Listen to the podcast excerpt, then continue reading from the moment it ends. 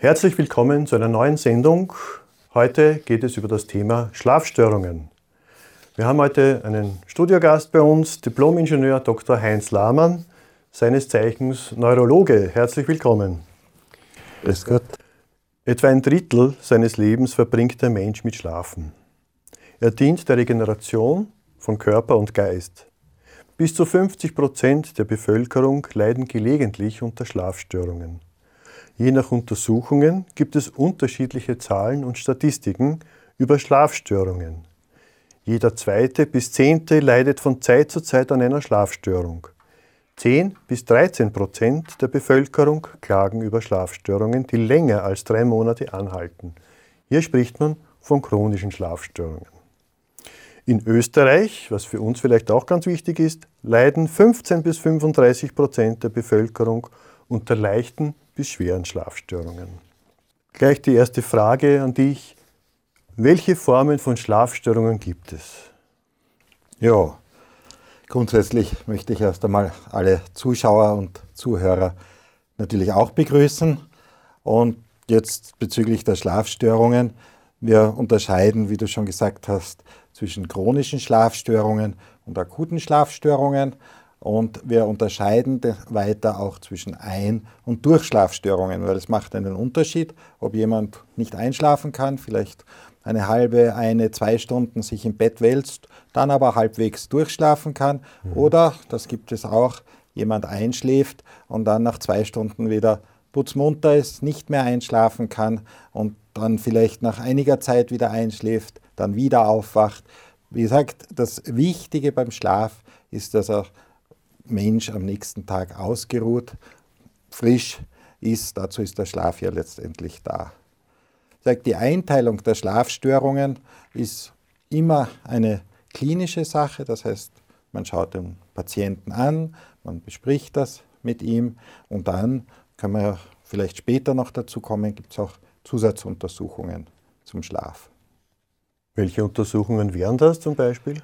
Ja, wie gesagt, wenn es wirklich eine Schlafstörung sich jetzt da äh, herausstellt oder verdächtigt wird, dann gibt es die Möglichkeit, in einem Schlaflabor den Patienten über eine oder zwei Nächte zu untersuchen. Da werden die verschiedensten Parameter abgenommen und man schaut dann, wo die Störung ist, wie ich sie zuordnen kann und dann natürlich, wie ich dem Patienten am besten helfen kann. Da geht es dann auch um Ursache von Schlafstörungen.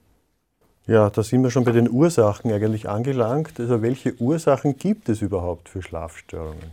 Naja, vielleicht muss man erst einmal äh, auch noch kurz ausholen, wofür schlafen wir eigentlich? Warum schlafen wir? Nicht jeder tut es von uns, jeder tut es oder sollte es täglich und ausreichend tun.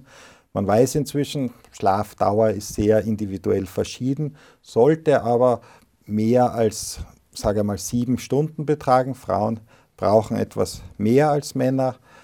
Schlaf ist auch in den verschiedenen Lebensphasen unterschiedlich. Also äh, bei Babys, bei Kleinkindern, die haben ein ganz anderes Schlafmuster als Erwachsene bzw. alte Menschen. Das Zweite, was beim Schlaf so wichtig ist, sind eben nicht nur die Schlafdauer, sondern auch die Schlafintensität bzw. auch die Schlafphasen.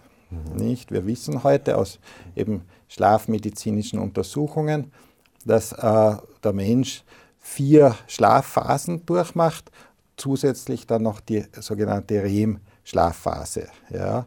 REM kommt von Rapid Eye Movement, das ist eine Schlafphase, die äh, sich dadurch auszeichnet, dass sich die Augen äh, ganz schnell bewegen. Während dem Schlaf, die Augen sind geschlossen, aber wir können sehen, dass die Augäpfel sich ganz schnell und unrhythmisch, irregulär bewegen. Die anderen Schlafphasen sind eben verschiedene Tiefschlafphasen. Leichter Schlaf, tieferer Schlaf bis zum ganz tiefen Schlaf. Das ist sozusagen einmal ganz grob, wie teilen wir den Schlaf ein. Und es gibt dann eben genaue Daten heute schon, da kann man sagen, wie lang jede Schlafphase dauern sollte. Die treten öfter auf, das heißt, ich fange bei Leichtschlaf an, komme in den Tiefschlaf, komme dann in meine REM-Phase. Das Ganze wiederholt sich dann mehrmals während der Nacht und gegen Morgen hin werden die REM-Phasen dann häufiger. da muss man dann eben dazu sagen, dass nur durch so eine schlafmedizinische Untersuchung im Schlaflabor das sozusagen dann äh, analysiert und aufgezeichnet werden kann. Das heißt, der Schlaf ist nicht immer gleichmäßig, sondern das ist so Berg- und Talwellen. Genau, das sind ganz unterschiedliche Zustände, die unser Gehirn durchmacht und das scheint eben das Essentielle daran zu sein. Und das muss man auch sagen, wenn es dann auch später, wenn wir auf Therapie vielleicht kommen werden, der äh, Schlaf ist kein Bewusstlosigkeitszustand. Also es ist nicht äh, der Narkose gleichzusetzen, sondern es ist ein sehr aktiver Zustand. Dazu vielleicht etwas ganz Interessantes das Gehirn, das menschliche Gehirn verbraucht im Schlaf mehr Energie als im Wachzustand. Also da tut sich was im Schlaf. Aha, also wenn ich abnehmen will, sollte ich mehr schlafen. Ja, Schönheitsschlaf. Gut, wir haben jetzt über die Ursachen von den Schlafstörungen gesprochen. Jetzt stellt sich die Frage, warum müssen wir überhaupt schlafen? Was bringt mir das? Ja, ich denke, das ist eine ganz wichtige Frage.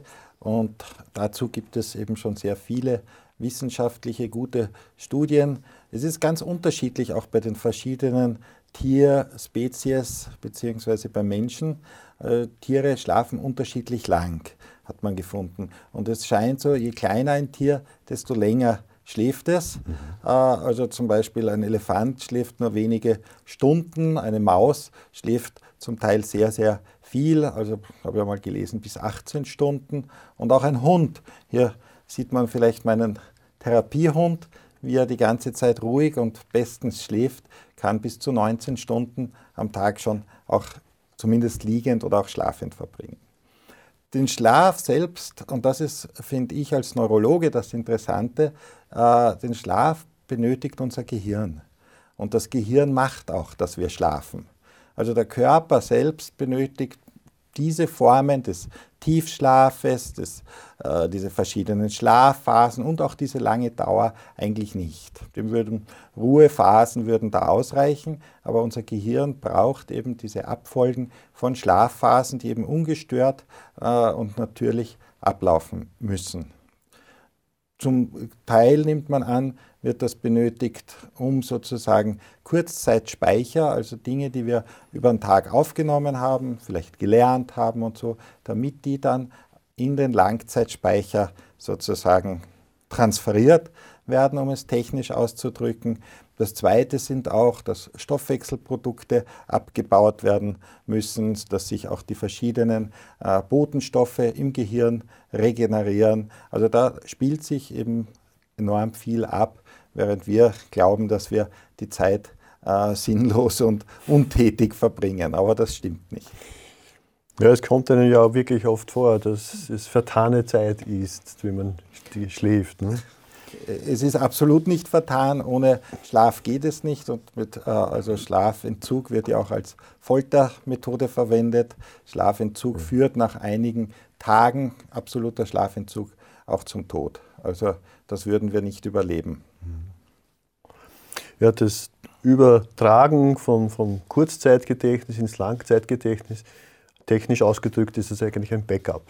Es ist sozusagen ein Backup, es ist das, dass das Kurzzeitgedächtnis eher sozusagen wir uns das als elektrische Muster im Gehirn vorstellen können und dann die Übertragung ins Langzeitgedächtnis sehr viel auch damit zu tun haben, dass dann neuronale äh, Muster geformt werden. Das heißt, dass dann wirklich Nervenzellen miteinander Verbindungen, stabile Verbindungen aufnehmen und wir dann eben die Dinge nach Jahren, Jahrzehnten noch erinnern können. Jetzt gibt es eben so verschiedene Schlafstörungen, je nachdem auch, wie ich selber empfinde. Das ist ja auch für jeden sicherlich anders. Der eine empfindet, wenn er lange schläft, ist es schlimm und der andere, wenn er kurz schläft, ist es schlimm. Also wann sollte ich jetzt eigentlich zum Arzt gehen? Wie du sagst, das ist sehr subjektiv verschieden und ich erinnere immer eine Patientin, äh, jüngere Frau, die gemeint hat, na, sie kann überhaupt nicht schlafen. Also sie ist die ganze Nacht munter. Letztendlich haben wir sie dann in ein Schlaflabor äh, geschickt. Sie wurde dort untersucht über eine Nacht und herausgekommen ist, dass sie die ganze Zeit ganz, ganz normal geschlafen hat.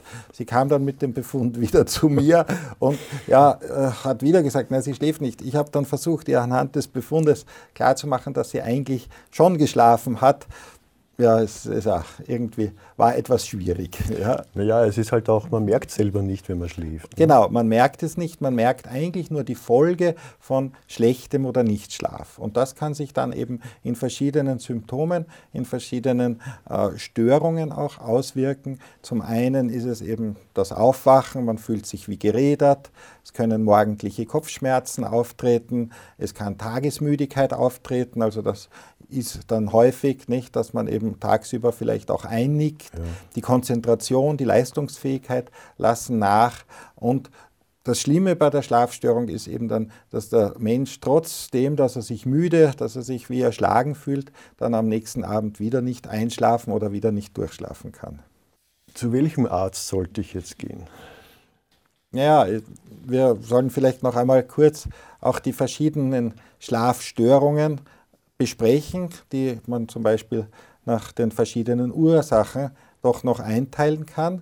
Nicht? Eine Schlafstörung kann eine neurologische Ursache haben, das heißt eine hirnorganische Ursache haben. Schlafstörungen treten bei verschiedenen neurologischen Erkrankungen auf. Zum Beispiel Parkinson-Krankheiten können Schlafstörungen auftreten.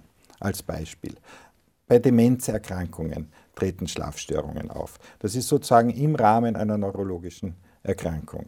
Schlafstörungen können bei internistischen Erkrankungen auftreten, nicht? zum Beispiel bei Herzinsuffizienz, bei Nierenerkrankungen, wenn der Mensch dann in der Nacht häufig äh, aufstehen muss, auf die Toilette gehen muss. Ja. Also das sind zum Beispiel Ursachen.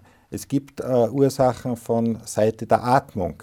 Es gibt sogenannte atembezogene Schlafstörungen. Das heißt, dass in bestimmten Schlafphasen die Atmung nicht ausreicht auch verschiedene Ursachen und es dann eben zu Aufwachen, wir sagen dann Arousal dazu kommt, das heißt der Patient schreckt auf, mhm. muss das nicht unbedingt merken, das können aber hunderte Male pro Nacht sein, wo er sozusagen wieder aufschreckt, erreicht nie den Tiefschlaf und hat damit keinen erholsamen Schlaf.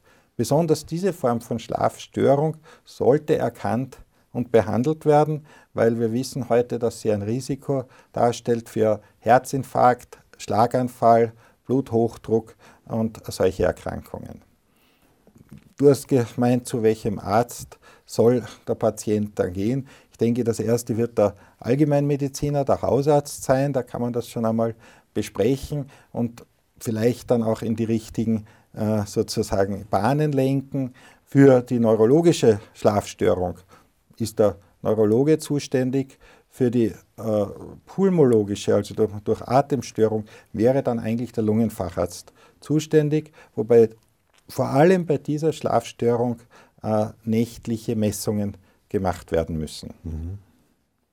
Also eigentlich eine breite Palette. Eigentlich eine breite Palette. Was ich noch nicht erwähnt habe, ist natürlich die, auch die psychiatrische Schlafstörung, die sehr, sehr häufig bei Depressionen vorkommt. Also für mich auch bei den Patienten ist immer eine Frage, und wie schlafen sie? Und wenn das ein Patient mit mittelgradiger, vielleicht sogar nur geringgradiger Depression ist, dann wird er dir sagen, ja, ich kann nicht einschlafen, da gehen mir dauernd Gedanken im Kopf herum, ich wache in der Nacht auf, kann nicht wieder einschlafen, weil die Gedanken äh, rennen, weil der Film im Kopf nicht zur Ruhe kommt. Und das wäre dann eben ein Hinweis wieder auf eine psychiatrisch bedingte Schlafstörung, die eben anders behandelt werden soll. Jetzt haben wir gehört, zu welchem Arzt wir gehen können. Und du hast auch zuerst gesagt, dass in der REM-Phase die Augen hin und her zucken. Hat das auch etwas mit Träumen zu tun? Ja, das ist ein sehr interessantes Phänomen, das ja schon die Träume ja schon sehr lange den Menschen beschäftigen. Nicht? Wenn wir denken, dass schon seit der Antike und auch in anderen Kulturen, in alten Kulturen, haben ja die Träume einen ganz wichtigen Stellenwert, zum Teil unterschiedlichen Stellenwert. meine, oft wurde ja auch versucht, aus den Trauminhalten, wenn sie eben erinnert werden, dann irgendwie für den Menschen, für seine Zukunft und so weiter etwas zu schließen. Also das ist, glaube ich, zu weit gegriffen. Trotzdem interessant, warum genau wir träumen, wissen wir immer noch nicht. Ja? Das heißt, jeder tut es auch, der eine erinnert die Träume, der andere nicht. Aber es ist sicher, man sollte dem auch nicht wieder zu viel Bedeutung äh, ja, schenken. Man, Sigmund Freud, der bekannte Wiener Psychiater, ja, eigentlich war er Neurologe und hat ja dann die Psychotherapie mitentwickelt.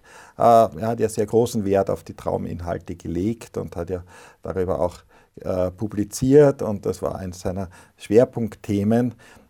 Ja, ich denke, es ist wichtig und es ist immer wieder auch Thema mit Patienten, äh, Träume, vor allem wenn es eben Albträume sind, wenn es schlimme Träume sind.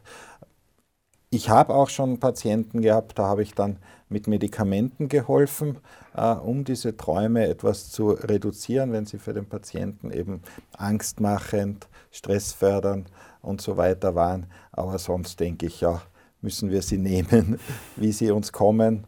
Manchmal sind es Tagesinhalte, die da verarbeitet werden. Aber es scheint aber auch so zu sein, dass auch Tiere träumen. Also von meinem Hund mhm. weiß ich, dass sie manchmal in der Nacht knurrt, bellt. Scheinbar träumt sie dann vielleicht von ihrem Lieblingsfeind oder einem anderen Hund. Also scheinbar auch da im Gehirn werden gewisse Bilder oder, oder Bildsequenzen dann äh, sich abspielen. Also ich kann mich zumindest meistens nicht an meine Träume erinnern. Du sagst, jeder träumt, also wahrscheinlich ich auch. ähm, wie werden jetzt Schlafstörungen diagnostiziert? Ja, wie gesagt, das Wichtigste ist einmal, dass der Patient daran denkt, dass da etwas nicht stimmt, dass zum Beispiel seine Müdigkeit tagsüber, vielleicht seine Kopfschmerzen, seine Konzentrationsstörungen, seine allgemein schlechte äh, Befinden am Tag, dass das eben auf äh, ein Problem in der Nacht zurückzuführen ist. Dann eben, wie gesagt, einmal wahrscheinlich über den Hausarzt oder so zum Neurologen, zum Lungenfacharzt. Der muss dann eben in einem Gespräch mit dem Patienten versuchen herauszuholen, ja, welche Art von Schlafstörungen hat er, wie lange schläft er überhaupt. Manchmal lässt man auch ein Schlaftagebuch führen den Patienten und dann eben welche weiteren Untersuchungen sind geplant. Das hängt dann eben vom Arzt ab, welche Vermutungsdiagnose zum Beispiel er eben hat.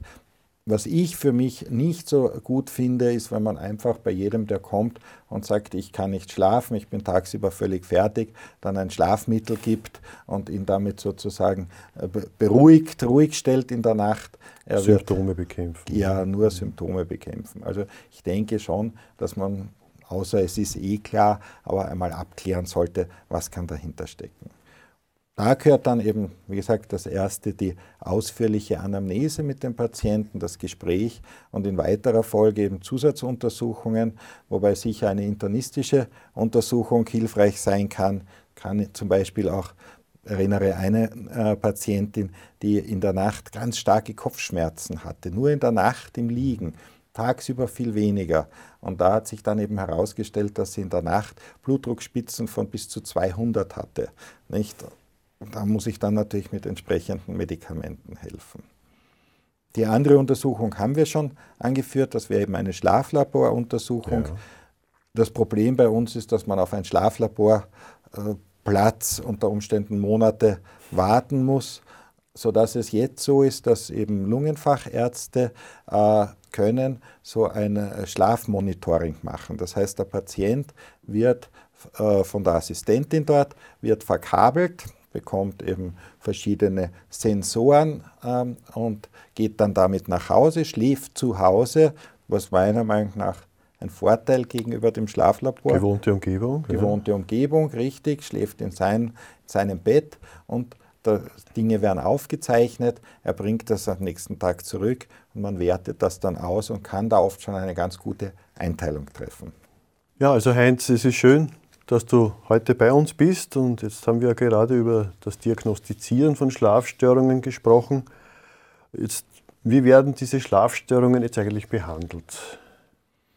Ja, die Behandlung der Schlafstörungen sollte sich ja nach der Diagnose richten. Das heißt, wenn es sich um eine depressive Form der Schlafstörung handelt, durch Depressionen, welche die Depression entsprechend behandeln, Antidepressiva, Psychotherapie und so weiter. Wenn es eine Schlafstörung im Rahmen eben einer schlafassoziierten Atemstörung ist, zum Beispiel eben so eine nächtliche, mit nächtlichen Atemaussetzern einhergehende Störung, dann wird die Therapie so eine CPAP-Maskenbeatmung sein. Das heißt, da bekommt der Patient eine Maske und da hängt ein Schlauch mit einem kleinen Gerät dran und das bläst eben Luft hinein, sodass eben diese Aussetzer, diese Atemaussetzer äh, nicht vorkommen.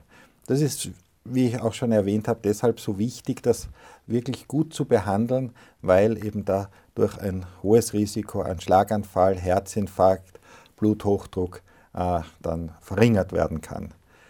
Dann gibt es eben noch die Gruppe auch der neurologischen Schlafstörungen, zum Beispiel eben das Restless Leg Syndrom, das möchte ich noch erwähnen. Das ist eben, wenn der Patient sich hinlegt, bekommt er unruhige Beine, es juckt ihn, es kribbelt ihn in den Beinen, er steht auf, manche nehmen ein Fußbad, legt sich wieder hin, das Ganze beginnt wieder, ist natürlich sehr quälend. Das können wir als Neurologen sehr gut behandeln mit Tabletten, meistens eine am Abend und der Patient findet Ruhe und kann wieder schlafen. Und dann gibt es halt noch die große Gruppe auch der Schlafstörungen, wo sich jetzt keine von diesen Ursachen findet, nicht, wo der Patient einfach sagt, ja, ich bin so überdreht oder ich komme einfach nicht zur Ruhe. Dann gibt es natürlich noch die Möglichkeit, dass man mit Schlafmedikamenten, die ich bisher absichtlich nicht so sehr äh, in den Vordergrund gerückt habe, dass man da dann hilft, dass er zum Beispiel einschläft oder auch durchschlafen kann. Und was kann ich jetzt als Betroffener selbst irgendwie beitragen, dass ich durchschlafen kann? Auch da wieder gibt es schon äh, ganz gute Verhaltensvorschläge. Es ist ganz wichtig, auch gewisse Schlafrituale zum Beispiel einzubauen. Eh klar, vier Stunden vor dem Schlafengehen sollte man nichts mehr essen, voller Bauch äh, schläft nicht gut. Man sollte vielleicht noch eine Runde spazieren gehen, nicht? Mit dem Hund ist das sowieso jeden Abend dann noch Pflicht. Frische Luft tanken ein bisschen. Was dann auch ein wichtiger Punkt ist, ist die sogenannte Schlafhygiene. Das heißt, wie schaut mein Setting aus im Schlafzimmer? Handys, äh, Smartphones, Fernseher, Computer haben im Schlafzimmer eigentlich nichts verloren. Das Schlafzimmer sollte vornehmlich dem Schlafen dienen und nicht irgendwelchen Kommunikationsformen. Es gibt jetzt neuere Untersuchungen, die zum Beispiel zeigen, dass Bildschirme äh, einen sehr Blauton, einen sehr starken Blauanteil haben. Blau ist eigentlich in der Früh zum Aufwachen. Abend wäre eher rötliches Licht, sodass ich auch dadurch natürlich nicht gerade das Schlafen fördere. Ja, da kann ich dir ein bisschen widersprechen. Ich schlafe eigentlich sehr gerne vor dem Fernseher ein. Ja, beim Fernsehen, das zählt auch nicht. Das Programm ist ja oft wirklich auch ziemlich einschläfernd. Ja, aber auch vom Computer schaffe ich das. Vielleicht hast du schon ein bisschen eine Übermüdung erreicht. Müsste man mal das genauer besprechen. Nun schön. Welche Fragen könnte ich jetzt dem Arzt stellen, wenn ich meine, dass ich Schlafstörungen habe? Hm, meistens denke ich dran, welche Fragen kann der Arzt dir stellen, aber natürlich wird man danach fragen, eben ja, welche Behandlung äh, ist möglich, nicht? Ja. Und sicher kommt oft von Patienten auch die Frage, die wir vorher hatten, was kann ich selber tun? Muss ich gleich Medikamente nehmen?